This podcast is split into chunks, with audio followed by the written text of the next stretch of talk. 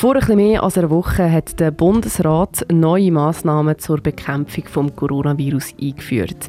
Damals haben wir mehrere nationale Sachen beschlossen. Die Kantone die haben aber die Freiheit, um die Regeln immer auch noch strenger zu machen. Und so ist es dann gekommen, dass Luzern eigentlich als fast einziger Kanton den Bordell befohlen hat, zuzumachen. Wieso das, wieso? Ja, leider, das habe ich mich auch gefragt und bei dieser Sache dann ein bisschen nachgegangen. Entscheidend ist natürlich, ob die Sexarbeit ein besonderes Ansteckungsrisiko hat. Ich habe mich am Nachmittag zuerst bei der Luzerner Bevölkerung umgefragt, was sie von diesen Massnahmen halten. Die Meinungen sind natürlich einiges mehr gespalten. Gewesen. Schwierig zu sagen. Ich selber bin jetzt, äh, niemand, der das benutzt. Ich könnte mir vorstellen, dass es für die Leute, die dort arbeiten, sehr schwierig ist. Das ist okay. Finde ich gut. Muss konsequent sein und dort ist das Risiko groß. Ob das Risiko genau in dieser Branche so groß ist, das ist aber nicht definitiv geklärt. Die zuständige Gesundheitskommission im Kanton sollte das abklären. Der Regierungsrat hat bis jetzt aber noch keinen Beweis geliefert, dass das so ist. Pia Engler ist SP-Kantonsrätin und in der zuständigen Kommission. Sie selber distanziert sich von dem Entscheid. Es ist nicht die Haltung, die ich grundsätzlich vertrete. Es ist äh, ja, es ist so äh, jetzt entschieden worden vom Regierungsrat es ist mir jetzt auch nicht ganz zu erschliessen, warum das eigentlich so entschieden worden ist, warum das jetzt andere Betriebe oder Gewerbe offen sind und warum das man jetzt gerade das Gewerbe geschlossen hat, muss ich sagen, die Frage hätte ich auch. Pia Engler ist kritisch, sie geht aber davon aus, dass man das vorgängig besprochen hat. Wissen tut sie es nicht.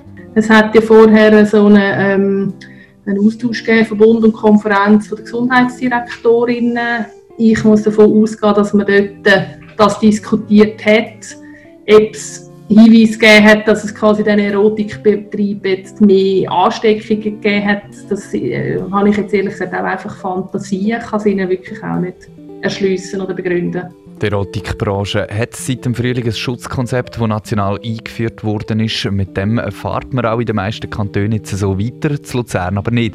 Das könnte zum Beispiel damit zu tun haben, dass es sehr schwierig ist, die Einhaltung der Massnahmen zu kontrollieren, meint Pia Engler. Ich bin jetzt der Meinung, dass man das eigentlich wirklich nur nach einer sorgfältigen Abwägung machen Wenn man jetzt könnte sagen, oh, dort haben wir Infektherd gehabt, trotz Schutzkonzept haben wir einfach festgestellt, dass wir dort äh, vermehrt Ansteckung hatten, aber ich habe keine so Informationen. Ich, äh, so gewisse Nachvollziehbarkeit ja, aber schlüssig ist es mir nicht. Und ich hoffe einfach, dass es hinten dran nicht noch andere Gründe hat, die es jetzt gerade gäbig war, das zu machen.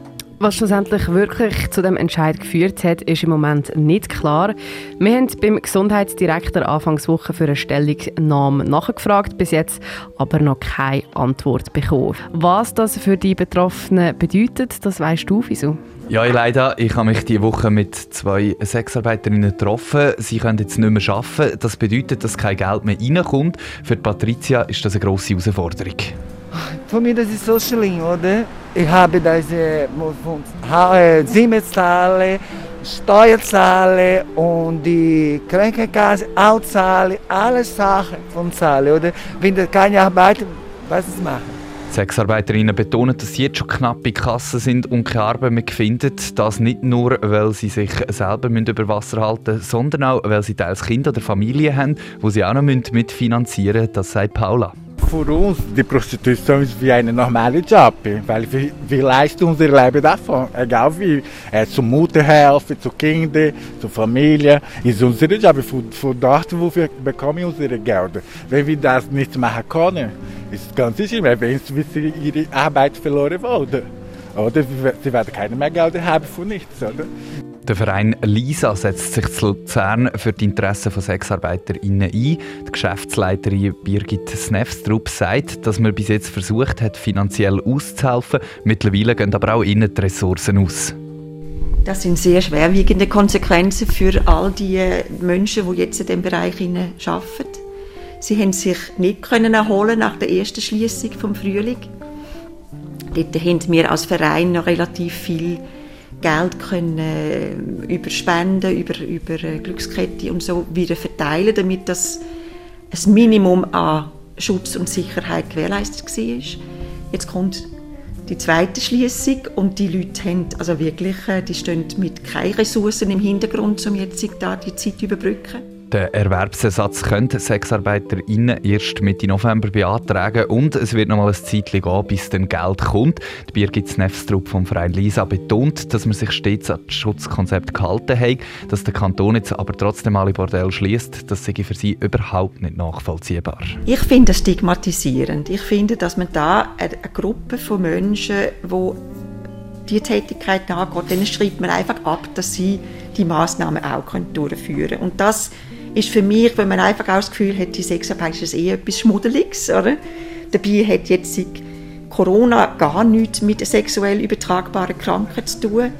Man kann auch dort eine Maske anlegen, dann muss man halt andere Praxen, äh, Praktiken äh, anbieten. Die Betroffenen haben sich mittlerweile gewehrt mit einer Beschwerde ans Kantonsgericht.